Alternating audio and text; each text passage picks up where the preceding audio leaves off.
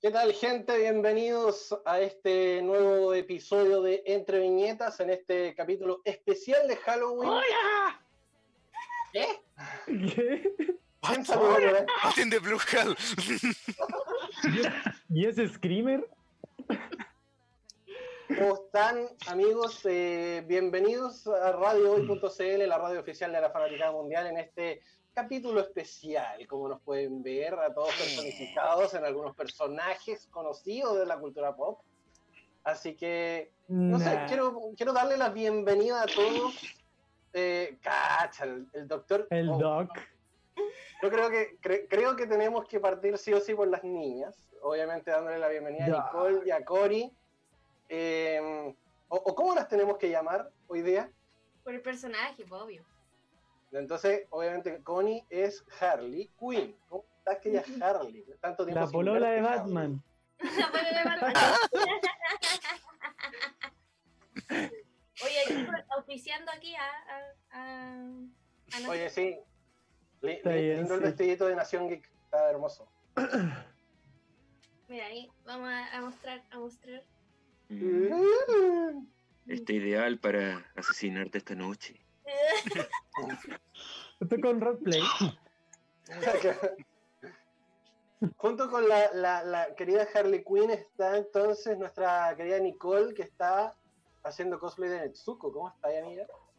Bien, aquí. Feliz de estar con ustedes una semana más, muchachos. Qué lindo, qué lindo que te ves. Va- vamos a pasar a, los- a los machitos hombres. A los machitos hombres. A los machitos hombres. Vamos a pasar obviamente por el doctor Jason Lorca que está ahí completamente personificado. Hola, ya. Hola muchachos, y, sin querer el, el Jason, el personaje a quien represento, era pelado, pues, así que está, pero... Tonificado el 100 el Doc. No, y no, este no cuchillo, un cuchillo de mi abuelita el año de la pera, que todavía queda que estos que Jinsu 2000 que cortaban cañerías, que cortaban de todo, pero está brillante, así que fue el más brillante que puedo conseguir. Ex- Excelente. Nuestro querido los nuestro querido cabros. Anderrus está personificando a Nathan Drake, ya que está ha- haciendo las filmaciones de la película, tiene que Sí, me- obviamente hacerle promoción. Claro, me costó un mundo llegar, pero bueno. Yo pensé que era Ben 10, weón. Yo juraba que era un camillero de- del Sapu. Soy un minero. Un, un chaleco amarillo. Soy Ben 10, sí, soy Ben Ben 10. Tú lo 10. supiste. me doy cuenta, muchacho, me doy cuenta. Oye, y, y Lotso ahí está haciendo de puro hueso. ¿Cómo está, querido amigo Lotso? Oye, está bueno ese, ese cosplay. Bueno, puro hueso. Está. Pulentoso. Pulentoso. Costó, pero valió la pena. Muy bien. Qué bien. Bien ahí. ¿Y bien qué aguantas, cabrón? Bien, po. Acá cagado calor. No se caché. El maquillaje le aguante. No, te- tengo el retoque acá al lado. Así que cualquier cosa en la pausa. pup, pup, pup, voy- voy Ah, ya. Bien ahí. Oye, pero ¿qué versión del. Joker eres tú, Panchito? La del universo 69. Ah, me gusta este. Muy bien. Ay, yo iba a decir el del bananero. Ah, también puede ser. Pero después de unos combinados, después unos tequilas, algo así. Yo soy el tatarabuelo del, Bat- del, del Joker de Batman de la serie de la serie de esa que salía con las onomatopeyas. ¿Viste que era el único Joker con bigote? Yo soy el único Joker con barba. César Romero. Un Claro, drag queen. César Romero. Gracias Muy por bien. el dato. Soy de drag queen. César Romero, Eh, eh. Claro. No, yo, yo soy, yo soy el viñetas. El, el patologías, el patologías. El patologías. justamente. Paleontologías. El Señor patologías. Patologías. Oye, bueno, bienvenidos todos eh, a este nuevo episodio de, de Entre Viñetas. Eh, recordarles que estamos también con la compañía de nuestros queridos amigos de panini.cl. Si ustedes quieren eh, revisar su catálogo virtual, tienen que ingresar a www.panini.cl o tiendapanini.cl, donde van a poder ver todo el catálogo de cómics americanos. Ya podemos tener una, una alta gama de, de cómics de Marvel, como también podemos ver también que tienen eh, alta variedad de cómics de, perdón, de, mm, de mangas, donde ustedes también pueden ir viendo qué es lo que quieren ver. Pueden ver Sailor Moon, pueden ver Shingeki no Kyojin, pueden ver todo lo que ustedes gusten a través de tiendapanini.cl, que como siempre nos acompaña todos los días viernes acá en el Entre Viñetas. Em, pasemos de una a hablar en lo que, lo que nos corresponde, porque eh, esto que estamos haciendo el día de hoy no es al azar, obviamente estamos haciendo un especial de, eh, de Halloween. Por lo tanto, vamos a estar hablando de Mm. cómics, de manga, de videojuegos relacionados a las cosas que te dan cuco, que te dan cosas, que te dan mello, que te dan ñañaras en las falangetas. Tengo miedo, tengo miedo. Estoy chiquito. Estoy chiquito. ¿Qué más, qué más no terrorífico que te, que te asesine alguien por atrás en el Among Us? A ver. Que aparezca. Lord Baldomero. O cuando estás en, eh, en electricidad intentando hacer tus tareas tranquilo y ¡pah! Muerto. Pa. Al patio de lo mejor y de repente de la ventana aparezca ese rostro pálido llamado tu ex. No, no. No, no, eso- corten. Corten, Corten. Corten, libre porque Dios no lo hará. No, que no, no, no, no, no, que no juegue. Hola, polvidona. Hola, claro. Caché que tenía un programa de radio. No, no se llama. Caché, caché que iba a estar disfrazado de Joker. Hola. Ay, qué terrible. Vamos. Partamos primero desde, desde lo más lejano, que obviamente podré- podemos hablar de lo que es la cultura nipona, lo que es la cultura oriental, lo que es la cultura coreana. Eh, con, esto, con estos monstruitos que se han hecho ya famosos en algunos animes, en algunos mangas, que son justamente los denominados yokai. Los yokai, ¿ustedes cachan qué son los yokai, queridos, queridos contertulios? Básicamente son las criaturas de su propio folclore. Exactly. Pequeños demonios. Son los pequeños demonios que están dentro del folclore oriental, más, más, eh, más con raíz al japonés, obviamente, y que han caracterizado distintos, distintos eh, anime y manga. Como por ejemplo, podemos ir dando algunos ejemplos en Kitaro, que es uno de los eh, emblemas del, del- del- del anime y del manga de terror o de suspenso o de, o de mellito que, que hemos, que hemos podido ir viendo en, en distintas oportunidades. Oye, que están callados. Que estaba escuchando la clase, No, permito profe. toda la información. Por No, favor. a ver, es- esto es, esto es un diálogo entre todos, no sería un monólogo. Conversatorio. Da la impresión que alguien no hizo la tarea.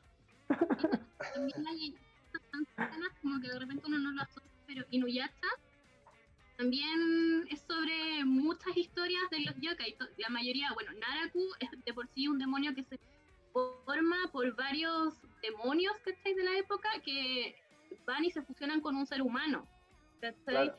Y bueno, el yokai, la pa- particularidad que tiene es que generalmente adoptan una forma como humanoide, pero es como mitad humano. ¿cachai? Y según lo que Mm. dice el folclore japonés, ellos son como seres que se crean mucho más superiores a esta cochina raza de los seres humanos. Tienen como cierto desprecio. No los Eso culpo. podemos- Lo podemos graficar en la relación que tenía Setsamaru con Inuyasha en la serie, porque Setsamaru era como muy, oh, ¿cachai? Así como un ser muy elegante, ¿cachai? Muy distinguido, y Inuyasha efectivamente era un mestizo y era como el flight, El Kuma. De la población. Y no Claro, como súper El, al pueblo. de Kobayasha. Rumiko Takahashi. Las perlas de. Muralla, no, ver. Pero como ¿Cómo? para que se hagan como una idea, es como, a grandes rasgos es eso, claramente con muchos más factores culturales y mucho más serio, porque ya está, a pesar de, de tener toda Mm. esta eh, como inspiración en, el- en las historias yokai, nunca fue algo que se apuntara netamente al terror, porque estas historias eran historias basadas en espíritus, pues como lo que acá, no sé, pues los duendes, los fantasmas, como el equivalente para la cultura oriental, para que tengamos Claro. más o menos una idea. que tener en cuenta que eso también se es allá en Japón principalmente bebe mucho del, del sintoísmo donde esta religión argumenta de que toda cosa tiene como una contraparte espiritual o una representación espiritual Exacto. Entonces por eso es que abunda como ese concepto de que hay espíritus de lo que se te ocurra en, e- en ese, en ese ámbito. Ahora, algunos son más benéficos que otros, eh, acorde a las leyendas locales, pero con la cristianización de, de la cultura japonesa, muchas de, de estas cosas se le llamó se le llamó simplemente como demonios. Claro, claro, porque Mm. es, es justamente como para no, no ahondar tanto en lo que es el, el mismo folclore, ¿no? Sino que es como para simplificar un poco el concepto de, de, de estos entes que son como interdimensionales, que como decía la Nico también, ocupan esto, este, este formato entre humanoide, bestia, que, que también van, van representando distintas cosas dentro del folclore japonés, eh, y que solamente lo dejan como un, como un, como un punto medio, para no tanto interiorizar. Lo pone como dentro del imaginario japonés en realidad. Imaginario Oye, asiático, y- si te gusta. ¿Y Ryuk de Death Note podría ser considerado en esa categoría? De hecho, Es un sí, shinigami. Es- es un Shinigami. porque es como netamente es un ser espiritual, pero es como que el yokai tiene como la característica como animal. ¿Cachai? Podemos ver Mm. como, no sé, como Inuyasha era un perro, hay leyendas de zorros, ¿cachai? De los kitsune, los de tanukis o de capas que son las eh, ranas, es como más por ese lado. Ryuk también es un ser espiritual, pero tiene más que ver como con el lado, como, mm, ¿cómo explicarlo? Eh, menos terrenal que, que los yokai, Claro. por decirlo de alguna forma. Oye, esto está mejor que mis clases online. En el, en el caso de, de, de Clínico, ah, de, de tú que estás representando a Netsuko, ¿qué, qué sería Netsuko? Y Netsuko también viene siendo como un yokai, pero es porque la convirtieron en un yokai. Como que la, la mordió un demonio y se transforma también en demonio. Entonces esta serie tiene como toda la lucha de que eh, a pesar de que es un demonio, como que no se deja controlar por esa parte y Ujú. termina siendo casi que un animal Nezuko, pero nunca tiene como el instinto de hacer como el mal. ¿cachai? Pero Y me da, y ahora que lo, que lo mencionas, como que me da la impresión que en Japón como que está de moda de nuevo el tema en lo que son sus ficciones, porque a- ahora hay un manga que se adaptó hace poquito a la anime, lleva como cinco capítulos, que se llama Jujutsu Kaisen, que ha sido full venta, al igual que Kimetsu, en Japón. Y que se trata efectivamente del ocultismo, eh, empieza con un chico que se apunta en el club de su colegio, como típica esta onda de los japoneses de todos están en un club, eh, Mm. es como, como especial, como que tiene como eh, buenas condiciones físicas, pero él le lata el deporte y se, ap- se apunta en el club de ocultismo. Y ahí empiezan a pasar en el primer capítulo una serie de sucesos paranormales, como bien interesantes, y el chico termina convirtiéndose también por una serie de hechos que no voy a spoilear porque qué fome, eh, y se termina convirtiendo también en, en un mitad demonio, ¿cachai? Entonces, como que me da la impresión de que en este momento está como muy de moda de nuevo la temática en Japón, porque esa serie ha vendido mucho, de hecho está licenciada ya al español en España por parte de Norma y en México está por parte de Panini México, que ojalá que Claro. nuestros amigos de Chile también la traigan. O sea, es cuestión de tiempo. Sí. Sí, no, probable. Oye, escuché también por ahí que, que salió la película de Kimetsu ahí en Japón y como que eh, reactivó Caleta el tema del, del cine allá porque estaba como decayendo y Sí, pues, con como esta película como que aportó harto. Claro, por la pero es que el fenómeno de Kimetsu ha sido impresionante. Si de hecho tienen que tomar en cuenta que en Japón siempre los más vendidos, los mangas, está siempre en primer lugar, ponte tu One Piece. Eh, la semana pasada o antes pasada, no estoy muy segura, estuvieron los, creo que son 21 tomos de Kimetsu no Yaiba como en el tope del ranking, y después como One Piece y los habituales. Onda, los 21 volúmenes del manga, como es lo más vendido. Es una cuestión que no se había dado en años en Japón. El fenómeno de Kimetsu ha sido una cuestión así impresionante. ¿Cuál Entonces, fue el último manga eh, que tuvo esa suerte? eh, no Alexo. Mi querido Rayos. puro hueso. Pero ¿cuál podría ser? Así como, como, como tú, tú que mejor. lo que pasa es que a ver, como paralelo, One Piece no es que siempre sea como todos los números, pero One Piece desde que se empezó a editar siempre está en el top. Nunca bajaba del top 10, siempre está generalmente en el top 3. De repente hay algunas excepciones que se cuelan al top 3 y, y sale el 1, pero generalmente pasa cuando One Piece no se emite, como que de repente el autor Ichiro Oda se toma, no sé, una semana no saca capítulo por ese motivo y ahí llega como otro al top, ¿cachai? Y en esta ocasión, eh, Kimetsu como que sacó a One Piece de todo el ranking del top 3, entonces es una cuestión así como wow, ¿cachai? Como realmente no solo lo está pegando como en todas partes y la película, como bien decía Connie, también onda reactivó los cines pero de una forma así pero impresionante Brutal. agotó todo.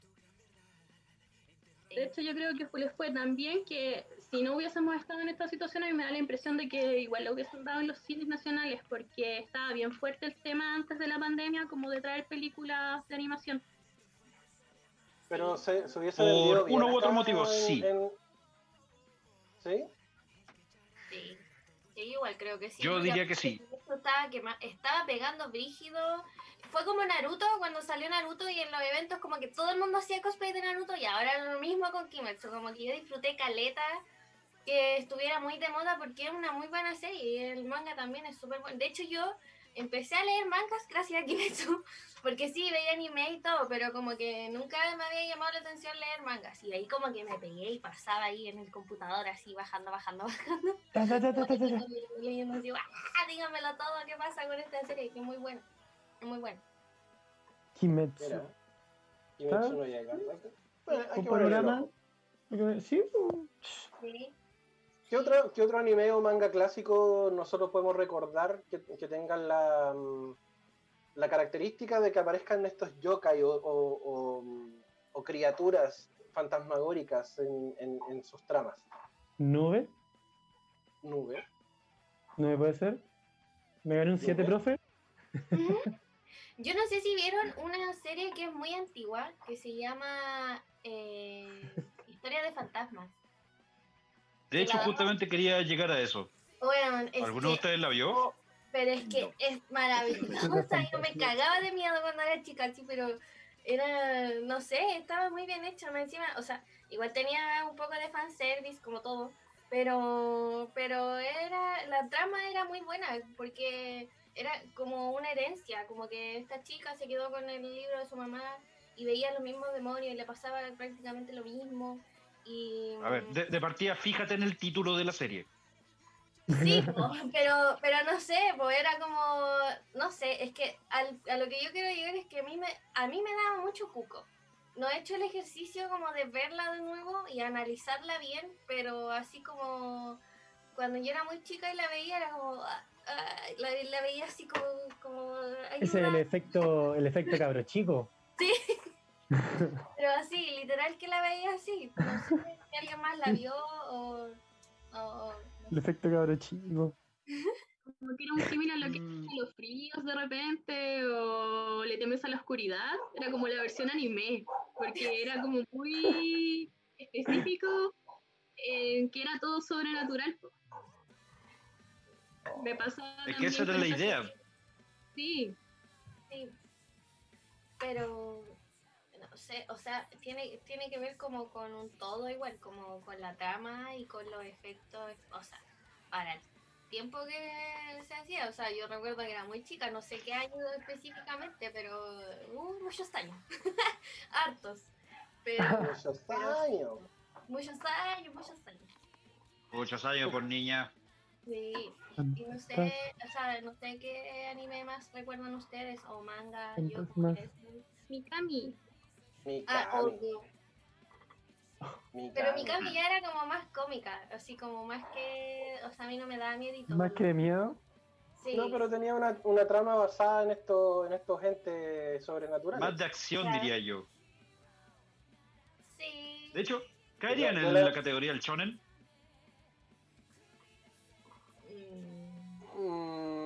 Mm, excelente pregunta. Excelente pregunta, Pregunta puro de ¡Es al público! ¿qué? Hacer una No sé votación. No sé si caería dentro del shonen. ¿Por qué? O sea, porque debe caer en- dentro del shonen por el hecho de que está como bien enfocado al, al- a como a la acción, ¿no? Entonces, por ahí Ya. entraría, en, entraría en, en categoría. Pero no, no Ah. sé si sería un shonen puro, puro, puro. Nico decía que Es que sí. digámoslo, shonen puros son como pocos. Es que a mí me da la impresión que sí, lo que pasa es que como es sobrenatural y la protagonista era una mujer, como que ahí se escapa un poquito, pero lo demás era pura acción, no es como un chollo que ni siquiera nunca tuvo romance, como que el mismo opening, eh, bueno, en latino, pero decía como que a ella no le interesaba eso, le interesaba como ganar plata, ¿cachai? Entonces Claro. era como empoderada, Sí. Mikami, y eso igual De- es como... De hecho, el, el ending era una verdadera mentira eh, sobre ella. Pero dicen eh, algo así como dicen, Ese sí lo vi. dicen que de hielo tengo el corazón y que en realidad si hay amor, ¡las pelotas! Lo único que quería es plata. ¡Sale para allá, mentirosa! dinero. Es que ella Ahí era nos pasamos la vida real. El dinero. Empoderadísima, creo yo. Sí, pero Public- ahí lo estamos desviando del asunto. era la eh, Sunday. Entonces ¿Cómo? ya ahí como que Ah, lo es que clasificándolo por demografía, la revista en la cual salió era una revista shonen. Entonces ya independiente de que fuera sobrenatural, que fuera la protagonista una mujer, como que en estricto rigor si tú la buscas es un shonen. Como que ahí ya nos vamos por las ramas eh, con todo los el análisis que le podemos sacar a la serie, que era bien rupturista para la época, porque por lo menos 20 años atrás, Sí, tener una protagonista así de potente creo que era muy innovador. Así, así empoderada, porque igual teníamos pro- protagonistas femeninas, te- no sé, pues teníamos Sailor Moon, que si bien es un shoyo completamente, pero, pero las protagonistas siempre fueron mujeres, pero no tan empoderadas como lo podría haber sido Mikami. Claro, como que exacerbaba ahí la figura y como que la ponías a un par con la figura masculina, como que su motor no era el amor, ¿cachai? Claro. Que pasaba Mm. como con las otras heroínas, que es como el amor, la justicia, es como acá estaban las lucas. Entonces igual era como... Está la pasta, tío. El, el negocio rentable. El Sí, chin chin. po. Sí, y estrujar al tipo, ¿cómo? Claro. y estrujar a Yokoshima. Niégamelo. No sé, no sé si ustedes, cabros, han, eh, han escuchado hablar de un, de un autor que se llama Junji Ito. Junji. Por su pollo. Cuéntame más. Junji Yum- Ito Yumbito.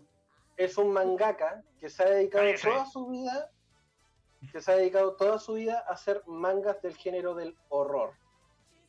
Imágenes completamente sacadas de contexto, com- completamente explícitas, donde podemos ver descuartizamientos, eh, podemos ver eh, cuerpos mutilados, podemos ver un poco de todo en, en el- en el- en la creación de Junji Ito. Em, pero no así como tan tan como lo podríamos, no sé, ver a simple vista, sino que eh, bajo un punto de vista incluso un poco surrealista. Es bastante fuerte y es bastante... eh, eh, trabaja mucho con, con lo, con lo que es el, el tema visual, ¿cachai? Con las profundidades, con, con- con el- el- esta distorsión que puede generar, no sé, el, hecho de, de presentar algo, algo un poco más gore. Eh, y el tipo realmente ha hecho una, una pega increíble con, con lo que es el manga del, del horror. A mí como pensaba con autores como Junji Ito, yo bien neófita en el asunto porque la verdad es que su estilo no es muy lo mío. Ustedes saben que acá la señora es como la señora del romance, de- del shoyo y esas cosas. Ya hoy, ya hoy. Eh, ahora. Ay, pues sí, Al grano. Me da la impresión de que Junji Ito, eh, a la di- a diferencia de otros autores, utilizan como recurso la animación para mostrar cosas que no podemos mostrar en otro tipo de medios. Y eso me parece súper interesante porque es súper crudo. Las imágenes es cosa de buscar en Google Ito y te vas a dar Sí. cuenta que no es algo que tú podrías graficar en una película de repente como co- de acción real.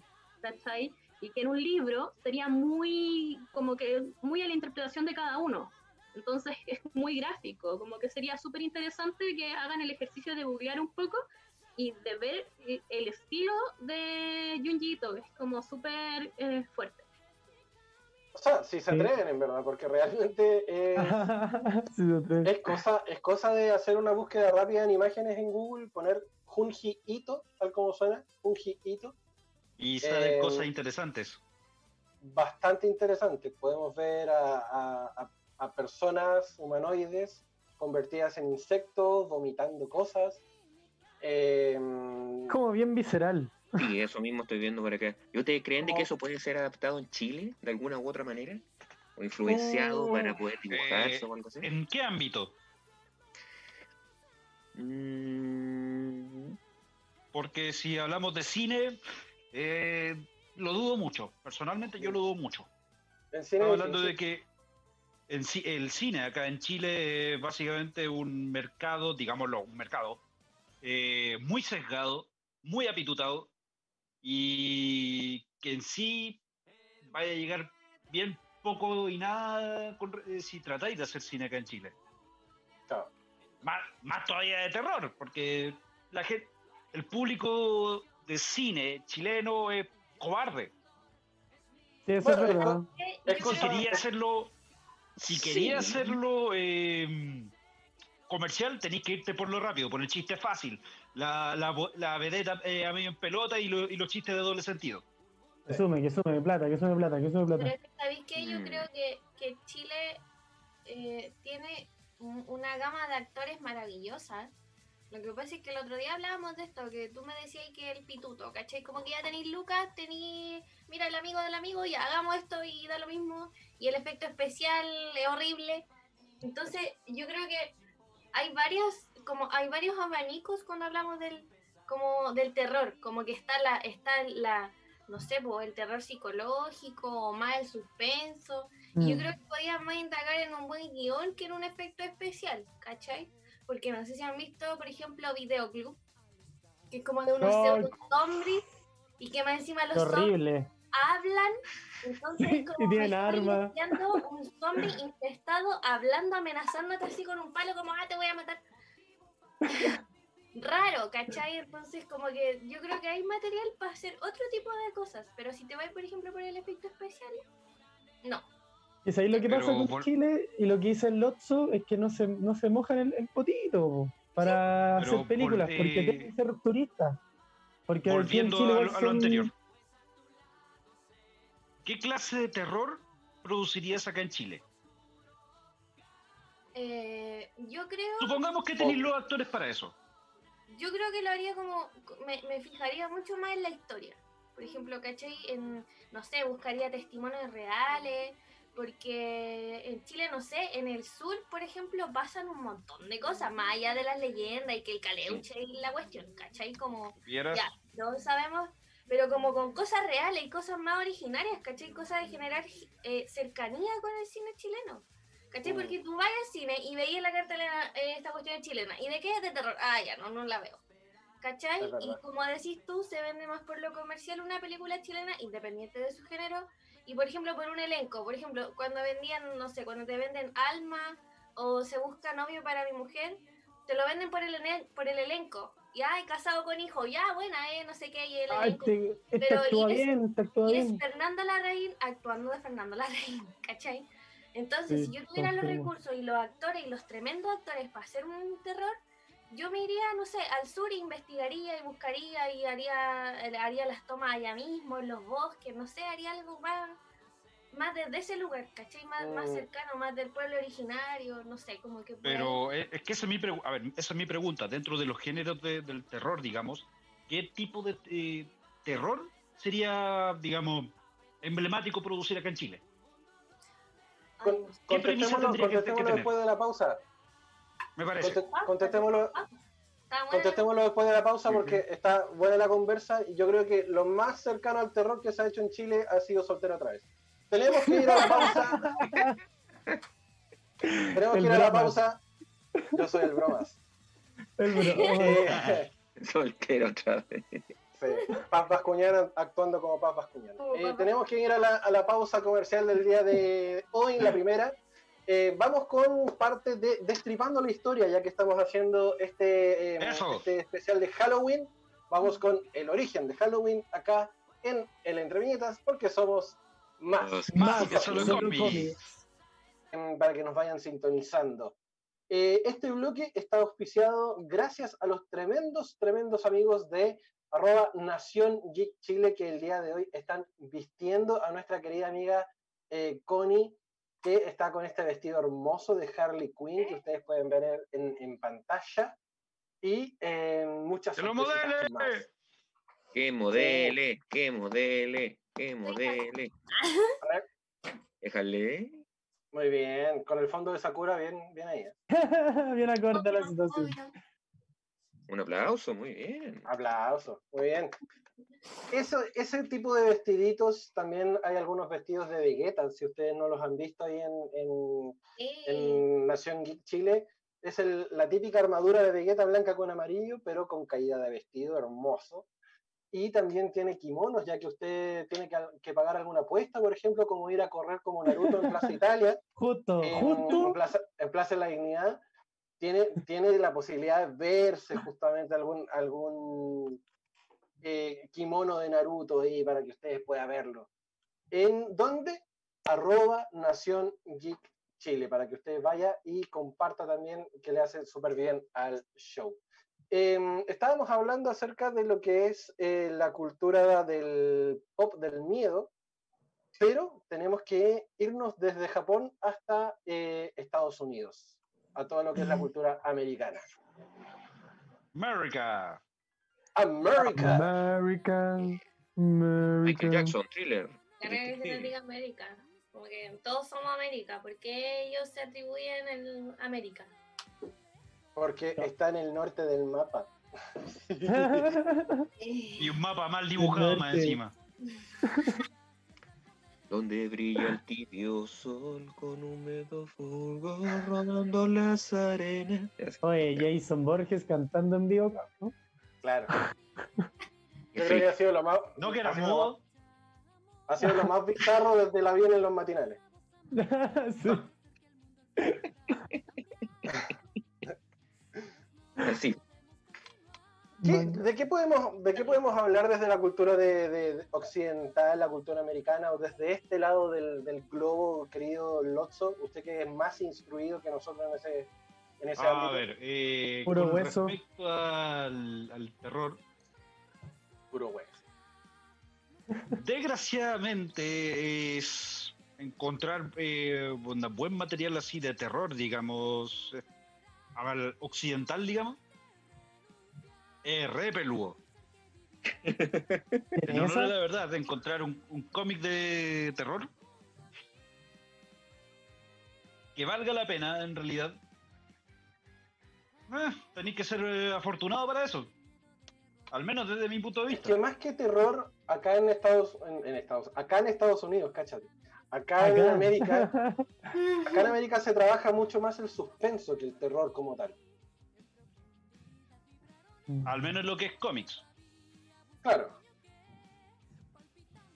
Y de hecho, ta- también lo planteamos en la pauta. No sé si lo- los chicos que, que- que nos están escuchando hoy día en radio.cl ha- habrán visto justamente el, el especial en Twitch con, con la, la- la pauta que hicimos, con la, la pauta cachonda, donde hablábamos justamente estas diferencias entre lo que es Estados Unidos eh, versus el terror, el terror japonés. Que Eh, el terror japonés psicológico. Exacto, el terror japonés es mucho más psicológico, es mucho más de jugarte la mente. En cambio, el, el- el terror americano es netamente el denominado screamer, el que te hace El gritar, ta. el que te, ha- el que te hace saltar, ¿cachai? El que, el que te obliga a pegarte, no sé, un microinfarto en vez de quitarte el aire. Normalmente. Ahora bien, eh, por lo general el cómic de, el, el cómic americano, específic- específicamente el cómic occidental en realidad, trabaja mucho, bastante con lo que es eh, el ámbito sobrenatural. Ahora, ya desde ahí se puede trabajar como algo con muchas comillas, como diciendo género del terror. Y con muchas comillas. Por ejemplo, eh, uno de los cómics más emblemáticos de, de DC por allá por los 70 y los 80 fue La Cosa del Pantano. Y trabajó mucho también con ese ámbito del horror Ah, no. personal, más que el, el horror en, en realidad. Y también, eh, básicamente, la esencia de La Cosa del Pantano era justamente trabajar con material sobrenatural.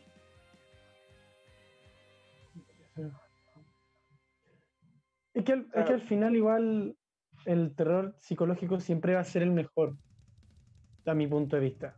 Porque al final ese terror proviene de ti mismo. Entonces, Tu- Mm, tu es mismo que subconsciente es- falacia.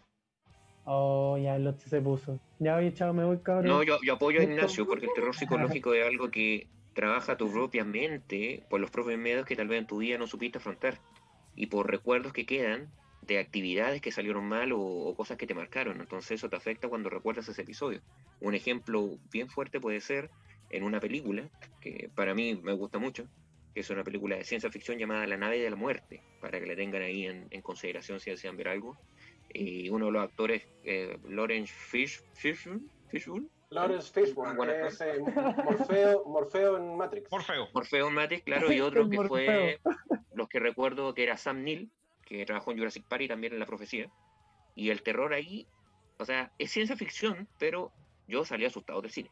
O sea, eh, y que tengo una mente amplia para el terror psicológico, eh, es fuerte. Así que se la recomiendo, La nave de la muerte, muchachos.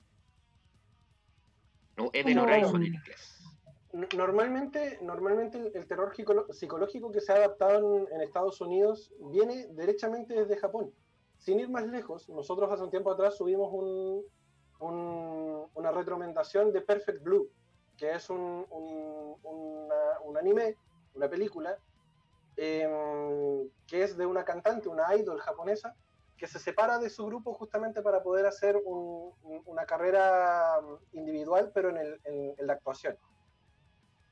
Si tú te fijas en la trama de Perfect Blue, y con el paso del tiempo se vio adaptada justamente en, en la película que nosotros a- acá conocimos como El Cisne Negro, Black Swan, Yes. Mm. que de hecho es la misma película, adaptada obviamente a, a- a- a lo que es la cultura americana, y que derechamente fue lo mismo, porque el director de la película efectivamente compró los derechos de Perfect Blue para poder adaptarla en Estados Unidos con esta, con esta temática de la bailarina de ballet que quería bailar en el, en el lago de los cisnes y que tiene toda esta trama psicológica que, que, que le va jugando en surrealista igual.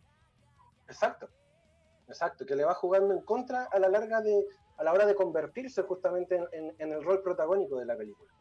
Entonces, el, el terror psi- psicológico que nosotros vemos en, en Estados Unidos viene de todas formas desde, desde Japón o viene desde Oriente. Hay muy poco terror psicológico que realmente nace en tierras yanquis. Que los japoneses son secos. Es que sí, los japoneses son muy secos y de hecho la versión del aro de los japoneses, o no sé si es japonesa o coreana, no recuerdo. Es japonesa, es Es japonesa. Eh, japonesa es, bueno, o sea, el aro gringo no tiene nada, pero nada que ver con esa Es versión. claro, gringo. El, a- el aro gringo. Pero es que una versión así como fruna del, de, de- del aro, como Sale tu ex de la, de la ¿Cómo, tele así. Ahí nos damos cuenta que los efectos son el pelo de la cola cuando está bien dirigida y bien contada la historia, porque los efectos de Hollywood obviamente son mil veces superiores a los efectos japoneses, pero tú no quedas con esa sensación de miedo que quedas con la película original, ¿cachai? Entonces, Mm. como Claro. te das cuenta que la pega está bien hecha y con un presupuesto mucho más bajo. Exacto. Y aparte, si tú te fijáis en Ringu, justamente, en, que es una película derechamente de, de- horror psicológico, em, la, versión americana, El Aro, es completamente screamer. ¿Cachai? Es completamente screamer porque te hacen saltar, te hacen así como ¡ah! eh, eh, eh, sorprenderte de la nada, ¿cachai? Y no, y, no, y, no, y no tiene ese juego, ese juego psicológico que realmente tiene la versión original, que vendría siendo es un el- viaje. Ringo. Es un viaje que te lleva al Sí. terror psicológico. Pero es que Ringu tampoco es terror psicológico. Al menos Claro, no a mi parecer. Yo pienso que independiente de que no sea terror psicológico, es como juega con tu mente al contar la historia, ¿cachai? Sí, eh, y ahí quiero hacer hincapié, de hecho me salto al cine, en un- uno de los grandes clásicos del cine ever, Psicosis. Oh, qué grande. Sí, esa Oye, al- Eso sí es una al- película de terror eh, psicológico. de- de- dame, dame un segundo, Lotso, porque tenemos que saludar a, a, a Idaho. Idaho. Me Estoy cagando de calor por Ah. usted. Porque soy una mongus Idaho. Ah, eso cambia las cosas. oye, qué, qué buen, están, chicos? qué buen traje de Keita. Qué, qué- Eh, qué lindo cosplay, oye. Oye, de Este- hecho, no, tu, de hecho este- tu, tu cartel al revés dice Okairi, como... o- No, ya, ya lo modifiqué. Ya lo modifiqué. Sí, también, también está, está al BR, así que esto es lo máximo que puedo llegar a hacer con un low cost cosplay, así que eh, ¿Por qué cariño, no? les, cariño les mando. Cariño. No, ¿quién cariños quiere te mando. No, les mando porque es con amor, no es con, con forma pasivo-agresiva. con, con violencia. Ah, entonces, Qué chiste. Así que Bueno, bien- bien- bienvenido, querido, querido Keita. Thank Low you, cost, tacos de low mierda. cost cosplay. Lobos. Tacos de mi chica. Oye, ya, volvamos, volvamos. Estamos hablando de psicosis, de, de este, de este real terror psicológico que nace en Sí. Estados Unidos. Eh, continúa. No, dale, dale, dale. Usted, usted, es el, que, el, el capo. Ya que estamos hablando de terror psicológico, terror psicológico te voy a dar. Pero aquí voy a hacer trampa y como dije, voy a hablar de cine. También, otro ejemplo de los grandes clásicos de- de- del cine y del, del terror psicológico, por supuesto, es El silencio de los inocentes. Mm, Ahora, ojo, la película. La novela Ah. hay que tomarla desde Sí. otra perspectiva, pero la vamos a analizar en otra ocasión. Para chiquitos cachondos. Chiquitos cachondos. Te cachando. Sí. Es que ahí tenemos más libertad fuera de las viñetas, creo yo. Sí. Y aparte, más que eso, eh, hay que manejar la literatura con eh, la, la soltura Eh, necesaria. punto aparte, respecto de psicosis, recomiendo mucho el video de Jaime Altozano, que lo subió ayer, es un youtuber español, pero que Me el tipo encanta, hace. encanta Jaime sí, Altozano. el tipo hace análisis musical y el análisis que hace respecto de los violines de psicosis, uff, No lo he visto, lo voy a vayan, ver. vayan a verlo, es muy recomendable porque básicamente todo el terror que le da a los violines eh, es el significado de ese grito de la, de la película. Es que ese- Dicho sea de paso, Hitchcock ni siquiera le quería poner, no, no quería utilizar el, son- el, el silencio. No quería nada musical dentro Ah. de esa escena. Igual psicosis con, creo que- yo con creo esa película. Yo creo que si alguien no ha visto Psicosis, eh, igual la cacha solamente por esa escena, nada más. Ah, el tan, tan, tan. la Puede ser. ducha. Sí, la ducha. Pero La- igual la con, secta la usa. con psicosis Hitchcock, Hitchcock se, mm, se puso en el galardón de uno de los directores más reconocidos gracias a esa película. Gracias a esas tomas, como que Es cambió que- el rumbo Es que, yo- es que ahí del con terror psicosis, psicológico. es que con psicosis pasa algo extraño. Muchos creen que la que es asesinada es la protagonista. Y no, pues, Entonces pasa, pa- es, que pasa con ese, pasa con las películas, que es como, ¿qué te pasa que mataste al protagonista? O sea, ¿qué, qué es lo que te pasa que te ma- mataste al protagonista? Obviamente después llegó Ned Stark y lo jodió todo, o, o Gandalf con el Señor de los Anillos, pero después todos sabemos que en realidad el protagonista es otro. Mm.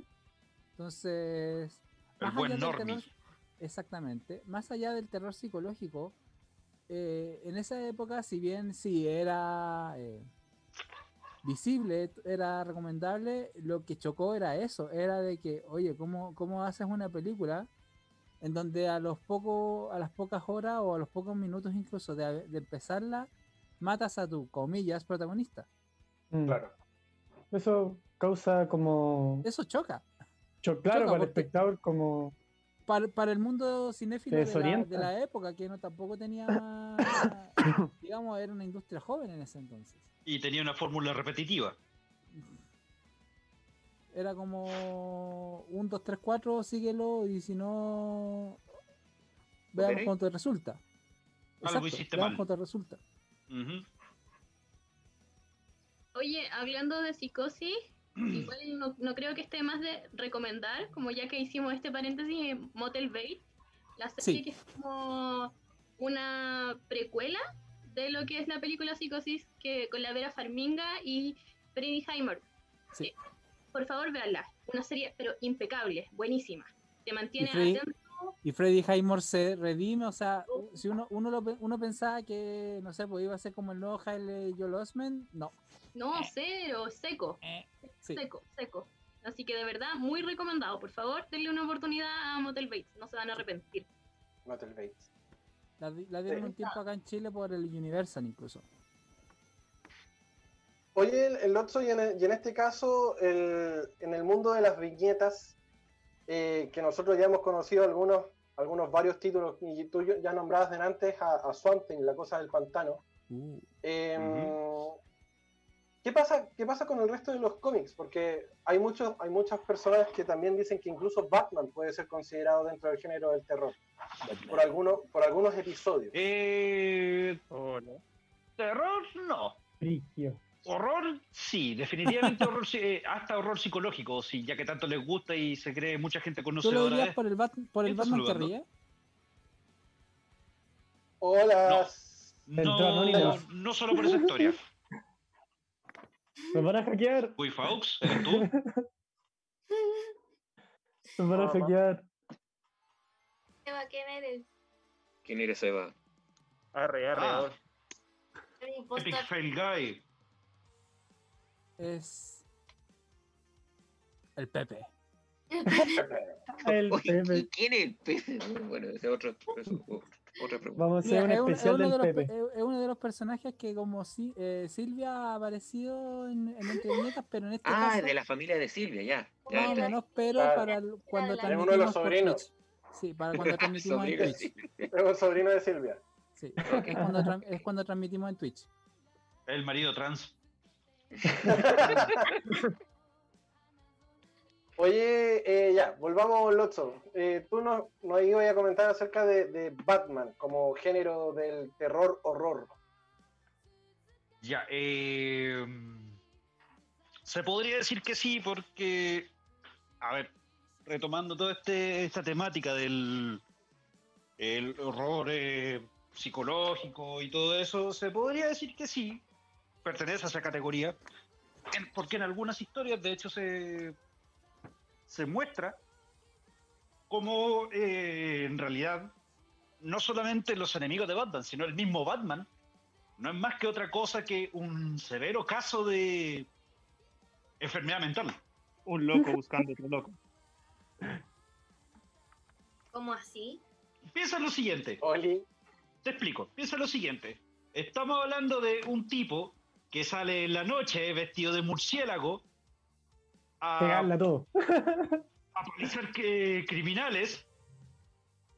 Y, en real- y si vemos también como la, el perfil psicológico de, de Batman o de Bruce Wayne, si quieres, es un tipo que nunca superó el trauma de ver a sus padres morir. pobrecito. O sea, yo creo que veo, ¿no? igual, eh, yo creo que es heavy superar que veía a tus padres, no sé, no sé, igual es como que Como Sí, la amigo, tomar terapia. Nada, mejor salgo a matar por ahí. Pero les pego a todos. Ser entrenado por un. Ser entrenado Mejor por un me líder de convierto una en comunidad de bandolero. asesinos. Y y- ojo, y ser- bandolero. y ser entrenado por un líder de una comunidad de asesinos que, se- que se parece a Qui-Gon Jinn. Sí, suena bien. Hoy hablando de Batman, me encanta esa referencia que hace Princesa de las chicas superpoderosas cuando le dicen, no puedes comprar poderes. Y ella le dice, sí, pregúntale a Batman. De hecho, sería correcto. qué buena, Eh, buena bien dicho sería pregúntale a Iron Man, pero en fin. También, también. Y ojo que en ese sentido no sería el único villano que lo hace.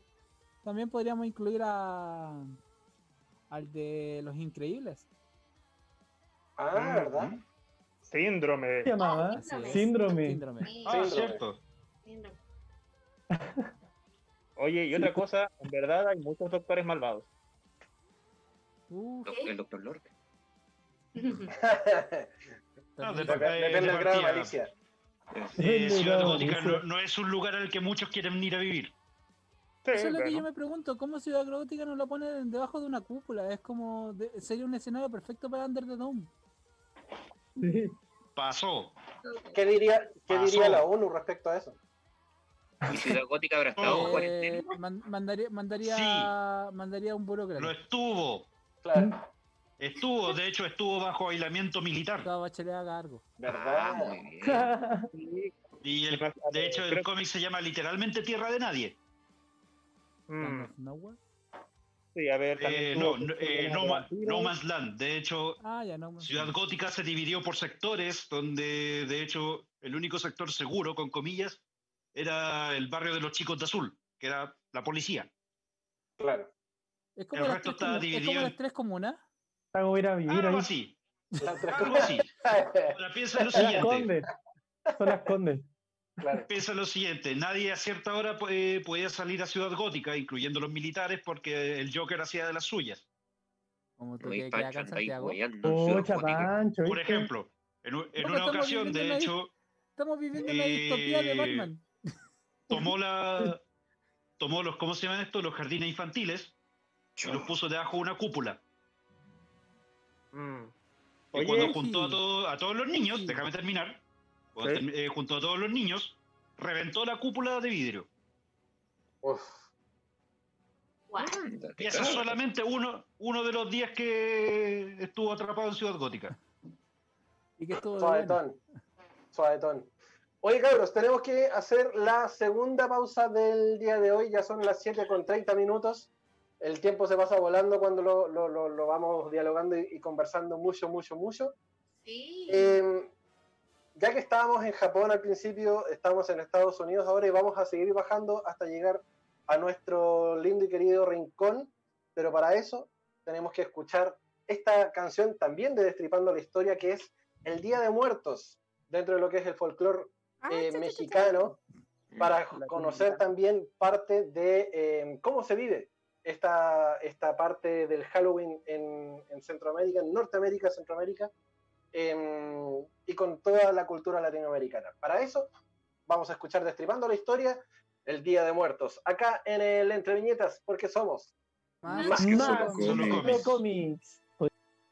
Volvemos ya cuando son 20 para las 8 de la noche en este último bloque del Entre Viñetas, porque somos más que solo cómics. Estamos a través de www.radiohoy.cl, la radio oficial de la Fanaticada Mundial, y también ¡Viva! a través de Zapping TV en el Sí. canal 131 para todo Chile y el mundo. Em, si usted, maestro, señorita, caballero joven, quiere renovar sus cuadernos, ya que se viene ahora al fin de año, hay algunas cosas que preparar, o quiere adelantar las compras para, el- para volver a clase el 2021, aproveche entonces porque en Fábrica de Recuerdos usted puede obtener todos los productos de cuadernos, planificadores, agendas, eh, recetarios, incluso si usted quiere tomar las notas del queque de la abuelita, vaya entonces, crece a fábrica de recuerdos.cl y vea todo el catálogo, porque tiene de cultura pop, tiene de películas, tiene de series de anime, tiene de mangas, tiene de, de- de- del formato de películas de terror, ya que estamos hablando en este, en este especial de Halloween. Aproveche, ingrese a fábrica de recuerdos.cl y vea todo el catálogo, porque todo lo que es la cultura pop, la cultura geek, todo, todo y hecho a mano, lo encuentran en fábrica de recuerdos.cl. Eh, estábamos hablando en el primer bloque y dejamos una, una pregunta pendiente acerca del género del terror en Chile. La Connie decía eh, acerca de, de que habiendo tanta cultura, tanto, tanto mito y leyenda en nuestro país, no sé, el. Inmunche, Caleuche, eh, no sé, tenemos cómics eh, también hech- hechos acá en Chile que son realmente impresionantes, el siniestro Doctor Mortis. Tenemos La Grieta, que también La Grieta fue ganadora en los premios Santiago FIC. Eh, guardianes ¿Por qué no se... Los Guardianes del Sur también. ¿Por qué no se puede hacer terror acá en Chile, ya sea o en cómic o en el formato de película, serie, animación, lo que venga? ¿Por qué cuesta tanto el género acá en nuestro país? Quizás porque tenemos pésimos precedentes. sí, también. Sí. Por lo menos, por lo menos, por lo menos a nivel de películas, a nivel de cómics ahí La historia cambia. Hay- la historia cambia, pero el problema es que tampoco somos un país de cultura de cómics, a menos, a menos que sea con Dorito. Y cada vez que vemos una portada de, y, que, y cada vez que vemos una portada de Condorito pa- parodiando Halloween, eh, es como, mm, no, gracias. Porque más encima lo hace sobre una película o sobre algo que esté de moda. Claro. Yo creo que si, es que si empezamos a indagar en el tema, eh, es muy profundo porque de partida el arte en sí en Chile es muy mal valorada. Entonces siempre como que es mejor la película gringa, es mejor, eh, no, es que los Avengers y la cuestión, pero ¿dónde están los autores chilenos, el teatro? Y yo creo que desde ahí eh, parte todo. Y Yo, perdón, Cori, que, la- que te, que te interrumpa, interrumpa nomás. pero si- siento que discrepo un poco porque si bien tú dices que hay, hay que apoyarnos en, buena- en buenos actores o en buenos guiones para poder hacerlo. En algún momento en Chile, cuando se trató de, de- de meter el género del terror para, para más ahondar en el tema, en el género vampírico en Chile, se hizo una película llamada Sangre Eterna, que tenía, Ah. Oh, que tenía a la Blanca Levín. ¿Esa es de Vicuña o no? Pedazo de ¿O no? No, no, no estuvo Benja, Benja Vicuña, estuvo Blanca Levín como protagonista. Que es pedazo, pedazo, pedazo de actriz que perfectamente se le podría haber aprovechado de sacar 500 kilos de película más. Mm. Pero no aprendió. O- o, parafraseando al, al Gil que, que hace, hace, hace un año generó el, el estallido social. No aprendió. Esto no prendió, cabrón. Dio cabrón. El, el gerente del metro. Mucho que igual para que, para que saque una buena película son muchos factores, el tiraje de cámara, el guion, los actores, La todo, un- fotografía. todo, todo tiene que ser una congruencia. Ahora, yo siento que el cine chileno de ahora, o como siempre ha sido, no les preocupa tanto los cinematográficos, sino que sacar algo rápido y que venda. Entonces ya teniendo esa mentalidad, no puede ser una, una muy buena película que trascienda o que sea rupturista en comparación a películas que son muy comerciales. Entonces al final siento que Chile siempre se va a ir por su zona confort y no probar cosas nuevas o de atreverse a cosas nuevas. Al final una, una muy buena película es la que deja de hablar, deja que hablar. Entonces va a trascender. Entonces creo que eso le falta al cine ahora. Y ojo que en sí, en sí el, cine, el cine chileno está cooptado por apellidos. Oh, Sí, es un problema bastante grande. Sí. Y son apellidos rimbombantes, ni siquiera apellidos de. O sea, hay a- apellidos de tipos que pueden tener una carrera cinematográfica eh, sin mayores aspavientos, más allá de que tienen, tienen un, un, un componente familiar que los apoya económicamente. ha- hablemos del, Claro. del- del elefante en el salón. po, weón. La raíz. Ujú. Los hermanos, Bien. Ah, ¿Los hermanos se quién? los hermanos Badilla, Olimpia Piscina. ¡Ah! Oh, Ah. No, Los hermanos- no, Los hermanos no, Corioto son mejores. ya, eso, eso me dio miedo. Los hermanos No. Punilla. Hermanos Cubilla. La dilla, la dilla. Son ratas. No. A ver, es que. no, o sea, ya, Bueno, o sea, nos fuimos a sea, nos estamos de, desviando. pero de, de, mira, no, del, ah, de- del, del lado austral, del lado austral, al, al Keita. del lado austral, de. Chiloé, de, de toda esa preciosa, nos fuimos, pasamos a Coquimbo de una, qué chucha. Nos fuimos- viajamos de una. Bueno, pero igual Pero, se, ¿sabes? se intentó hacer una película de miedo. ¿Cómo. Nico? volviendo a Sangre Eterna, yo soy una defensora de Sangre Eterna. Independiente del resultado, yo creo que es un gran valor para la época. Como Mm. año 2000 creo que se estrenó Sangre Eterna, no estoy muy- 2000-2002 puede ser, no. Fue un buen intento. Pero fue un buen intento, fue un intento valiente. Como ahora que estamos Sí. hablando de eso, fue un intento valiente de hacer algo innovador. Quizás faltó Valiente, diría yo. ¿Cómo? Sí. Valiente, muy bien dicho. Sí. Bizarro. faltó, mira, faltó conocimiento. Los efectos yo creo que son bastante decentes para el contexto Chile de ese momento. Como que de verdad a la historia quizás le faltó, faltó ser un poco más clara la película, faltó más conocimiento con el tema del rol, ¿cachai? eh, con las tribus urbanas, porque en ese momento era como el inicio de lo que eran las tribus urbanas, quiso, faltó más como indagar en la cultura gótica, faltó indagación. De hecho, fue el boom en realidad. Mm. Sí, po.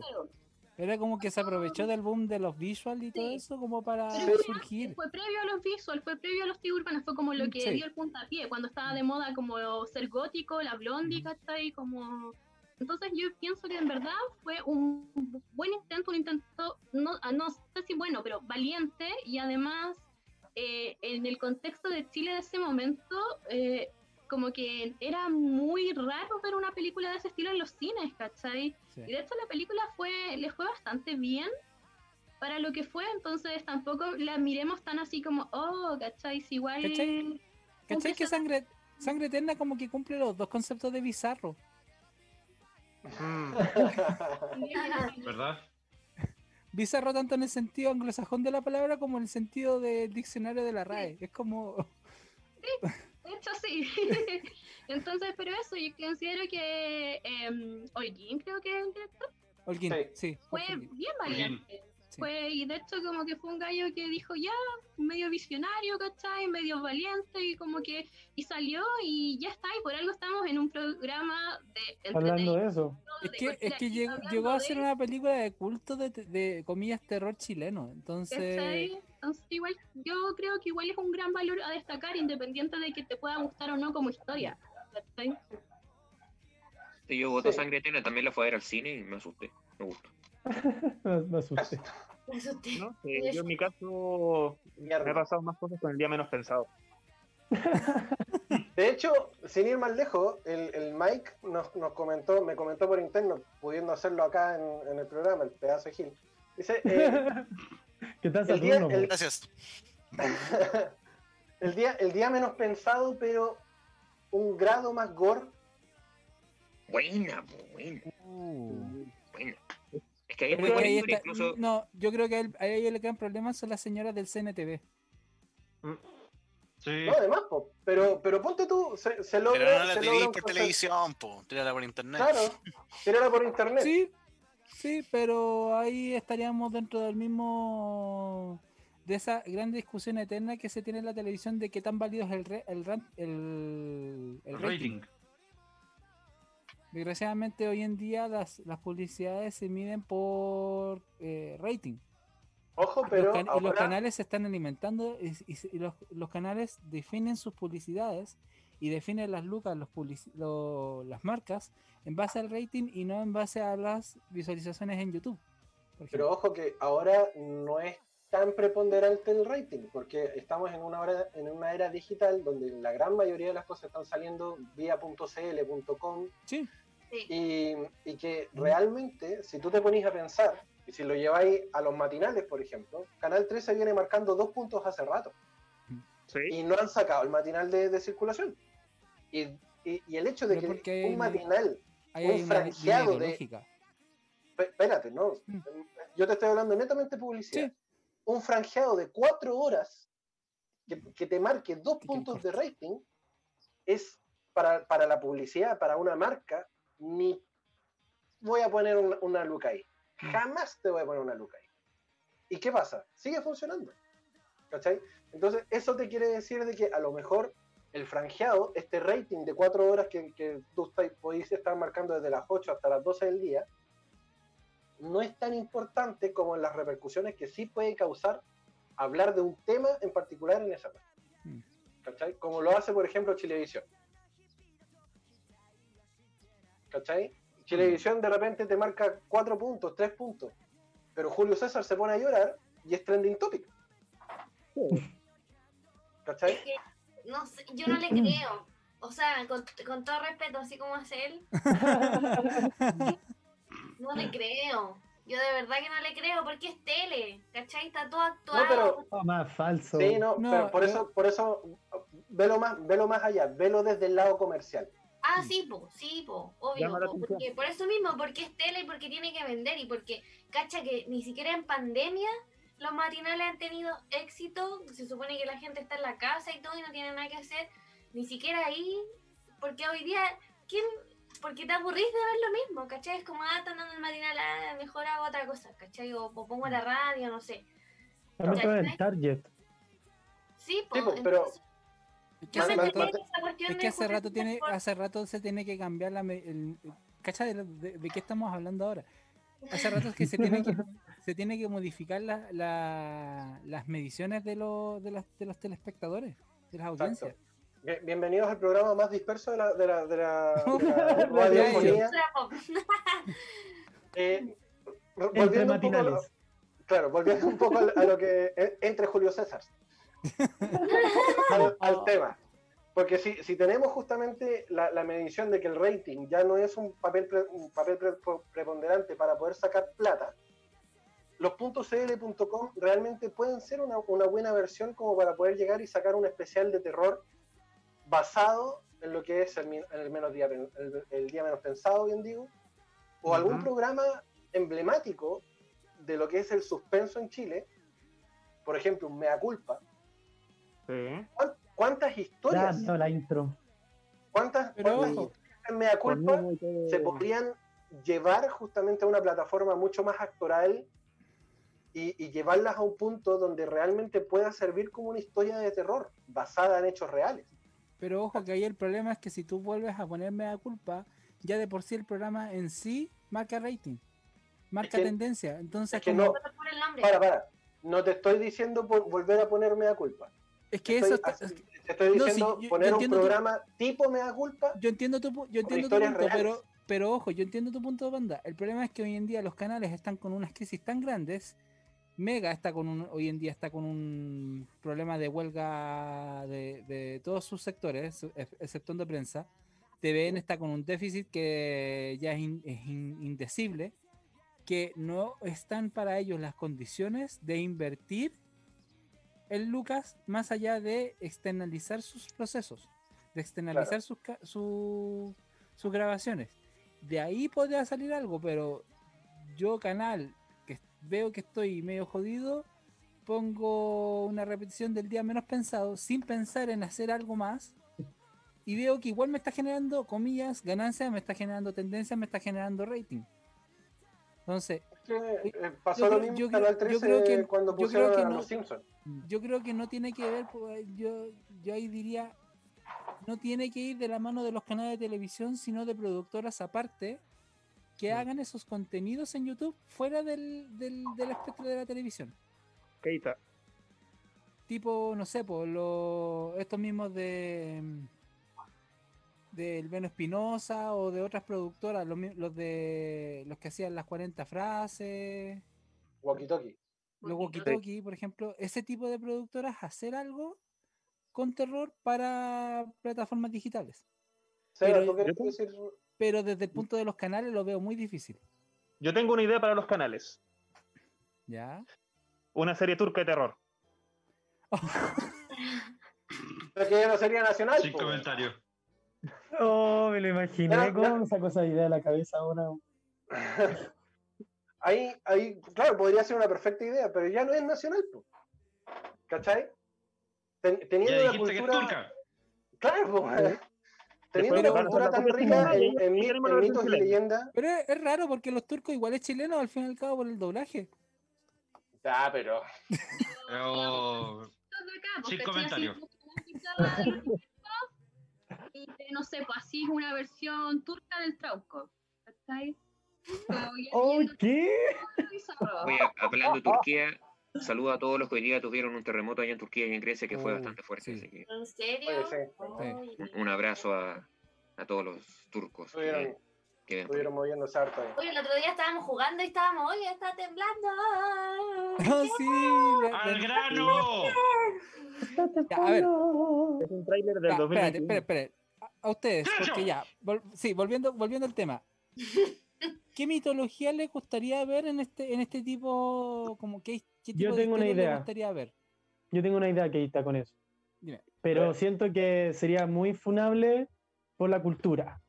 Eh, ¿Ya? A ver, Pero mi idea era que eh, en una isla, bueno, en verdad en una localidad donde hay una cultura onas, ¿ya? Y supone que en el ritual de los onas se visten para ahuyentar a... Sí. Sí, pero se, se vestían así, se disfrazaban así por el ritual, pero era para ahuyentar a las mujeres, si no me equivoco. Sí. Sí, porque el ritual solamente era para hombres. Entonces me imaginaba que llegaba una investigadora de una investigadora, una mujer, Mm. llegaba a la localidad y estos ya están haciendo el ritual. Entonces, como ese suspenso de que aparezcan y te asusten con los trajes, ¿cachai? Como sacarla del lugar, entonces haría una película así. Pero sería muy funable, Como una serie de suspenso Segnam. claro. Ahora, como- ojo, como- ya hay una premisa semejante y le fue horrible. De hecho, tuve ¿Cuál? el privilegio, con, con muchas comillas, de ver dos capítulos porque no pude más. Eh, se llama La Jauría, creo. Ya. Oh, qué Ah, la pésima, pésima. ¡Qué serie más mala! Ah, la- idea era demasiado buena. Ya, Vendió humo esa La serie. jauría, ¿qué jauría de la que todos hablan? La que salió en Sí, esa. Amazon Prime. ¿De Amazon? Fome. Es Sí. malísima, es malísima. Es una idea, o sea, casi como que se burlan de cada uno de los personajes que Mm. se burlan del feminismo, se burlan de los De pendejos. hecho, son caricaturas. De, los, sí, personas. de los pendejos cuicos, se burlan de la policía, se burlan de todo. Es como de verdad, me está ahí. Y la publicidad era como súper, oh, sí, la, la serie. Se veía, la, se veía muy bien. Pésimo, pésimo. No, pésimo. yo, yo lo que quiero, yo lo que quisiera ver a nivel de mitología, loco, Técnica y Kai versión dragones así a full anime. Por favor. Ahí, el apocalipsis. ¿Sí? ¿Sí? Su apocalipsis. Yo creo que aprovechando un poco la cultura, la cultura que tenemos, eh, haría una serie completa, pero eh, para a- mayores de 21 años, cacha, ni siquiera 18, mayores sí, de sí. 21 años, con respecto a todo lo que es mito y leyenda chilena, desde Arica hasta Puerto Williams, todo lo que es mito y leyenda chileno, pero gore, así brígido, Mm. Mostrando todo. Que da para golpe, da para hacerte Eh. algo por Que, así. que te, que te dé miedo, Entre el Que te dé y, el- cosas. y los Selnam, Entre el Trauco, los Selman, el, el, el mismo Tuetué, Caleuche. si eventualmente te. Ah, el tetué. Sí. De hecho, ahí tengo, tengo que hacer una confidencia. Escucho el tutué. Aquí entre nos y entre el público, cállate. Eh, hace años atrás estaba trabajando en una serie de relatos cortos, que de hecho los tengo tirados por ahí, entre tantos escritos que tengo, llamado eh, Los Ojos del Tutué. ¿De qué trata? Son diferentes historias donde gente que ha pactado con una bruja relata las últimas memorias cuando antes de morir, cuando el Tutué se los viene a llevar. Mira. Mira tú. Sí, la De hecho, entre eso está el eh, un tipo que de hecho se estuvo arrancando de, de, de la, la justicia chilena, internándose en el bosque. Tengo otro por ahí de, de un- de una madre que sacrificó a su tercera hija por a su tercera hija y así. Material ahí. corto. Uh, hay Material hay. Podréis mezclarlo con este caso de la Machi Mapuche que sacrificó a un niño por el terremoto del 60. Listo. Eh, sí, Painecur. Paine- eh, sí, Me, encantaría ver una película de eso, porque hay una obra, hay una obra de teatro que se llama Sí, Paine- Paine Cura. Sí. Eh, de hecho, Con esto se eh, demuestra de que continúa con él. Eh, sí, eh, de hecho, es mi, es mi posible mm, eh, escena de examen para este semestre. Buena. Estoy muy emocionada de hacerla porque es muy bacán. Eh, habla de, de- Porque los mapuches creen mucho en los sueños. Eh, si ellos Mm. eh, sueñan algo y, les, y los sueños son literales, es como, esto te dice el sueño, esto tenéis que hacerlo, esto no tenéis que hacerlo, esto sí, esto no, ¿cachai?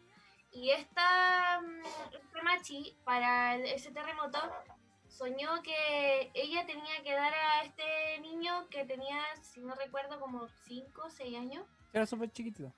eh, tenía que Ah, darlo en, como en ofrenda a la naturaleza, A porque casi que era como un fin del mundo, entonces era como un intercambio equivalente, por decirlo así, eh, como ofrecer a este niño y sacrificarlo para que no, como que no se acabara el mundo a causa de este terremoto. Es cuática la historia, es cuática. Sí. De hecho, hasta el día de hoy se discute si fue, si ella tenía que como que condenarla por asesinato o en verdad era como de su lo que lo que ella tenía que hacer porque tenía que hacerlo porque lo soñó y ellos son así. Tú, es, Es más. Es más, es más, la- el juicio estableció con un sesgo obviamente muy anti-mapuche, que básicamente por ser una, dígase, comillas, esto no lo comparto obviamente, una tribu poco más que paleolítica no se les podía juzgar y que poco más que eran interdictos. Algo se había escuchado. Sí. Bueno, con esto se demuestra de que hay imagina eh, imaginación Material más hay. que suficiente. Material. Hay material, Falta Material apoyo. ahí. sobra. El, tema son los guiones, el tema son las producciones, el tema son las ganas de hacer algo bonito. Claro. Yo creo que las ganas están. Y Eh, Yo creo que. de que están, están. El problema está en de que tenéis que enfocar eh, como y básicamente reunir eh, el material suficiente, tanto de personal como material. Y hasta ahora es como difícil. Y estamos hablando porque cambiar la, men- la mentalidad de que el arte debe ser gratis Sí, es una- es una mentalidad que se viene marcando desde generaciones Y, y que no y se va a lograr de la noche a la mañana. Lotso, y ojo, y, y me, saco el, me, saco, el- me saco el cartel para decir esto. ¡Ah! Nosotros como... No, nosotros ¿qué como está? ¿De qué de decir. Nosotros como medio de comunicación estamos abiertos a que los autores de, esta- de estas cosas, si alguien quiere promocionarlo, adelante, no- no- nos contactan por, nuestro, por nuestras redes sociales, por Instagram, por Facebook. Así mismo como nosotros nos contactamos con los chicos de Trauco, o la, o la gente de Trauco, mejor dicho, más- que chicos, para hacer promoción y para poder eh, ser una pantalla visible para esto. Así que bienvenidos sean los autores, bienvenidos sean los, la gente que esté dispuesta a hacer esto, que está dispuesta a hacer esto, que está dispuesta a, a mostrar su arte, acá tienen una ventana, una vitrina súper importante. Y vuelvo a mi cartel. Chicos, tenemos que comenzar a cerrar. Lamentablemente se nos acaba el tiempo y estamos pasados en el tiempo, así que vamos a a hacer una despedida rápida. Eh, queremos agradecer a Nico, que estuvo ahí, a, a nuestra querida Connie, al doctor Jason Lorca, a Lotso, a Nacho, eh, que esta semana estuvo de cumpleaños. Espero que lo hayas pod- Sí. podido pasar súper bien, Sí. querido amigo. Sí, lo hace muy bien. Muchas gracias por la fotito. Buena. Querido Keita, querido Seba, gracias también por, por estar. Y obviamente, querido DJ Mike, por sacarnos al aire, por el aguante y por la paciencia. eh, y perdón por pasarnos estos cuatro minutos. La próxima será 24. Aumenta, aumentará el sueldo no trabajo. me diga nada, tío, hoy todo bien. Se ¡Córtalos! note. ¡Córtalos! ¡Sácalo de ahí! Claro.